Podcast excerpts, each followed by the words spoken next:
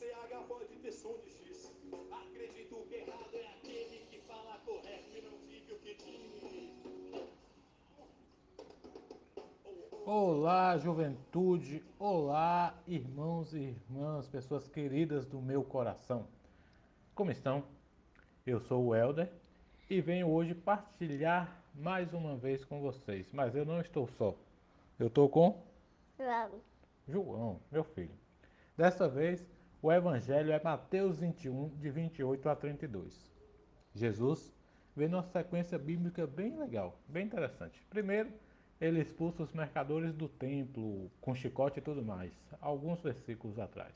Depois, no caso, a parábola de hoje, ele se deixa interrogar pelos doutores da lei, pelos escribas, fariseus, sacerdotes, enfim. E como sempre, sempre cirúrgico na sua fala, tal qual uma navalha. Jesus nos faz pensar em: consigo sair do discurso e ir para a prática evangélica?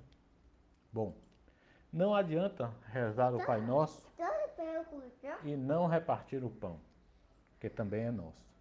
Não adianta ir e comungar a Eucaristia ou a ceia e não comungar da dor e da alegria do povo, do povo de maneira geral, não dos nossos pares religiosos. Você, então, que escuta esse podcast, qual dos filhos da parábola é você? aquele que diz o Amém, o Amém, Amém, e se julga mais santo que o próprio Deus?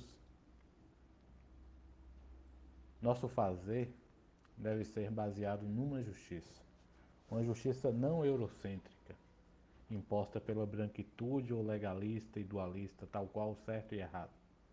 A justiça proposta por Cristo é baseada no amor, uma justiça que não constrói muros tampouco condena, mas que caminha junto, acolhe, abraça, transforma, que dá voz, vez e lugar. Oxalá Deus, quisera Deus, fôssemos as prostitutas e os publicanos. E que Deus nos liberte de ser como os religiosos donos da fé, limitadores do espírito e controladores do sagrado. Quero suco. Seu sim, meu sim, nosso sim à proposta evangélica nos leva aonde? O teu sim te leva aonde? Papai.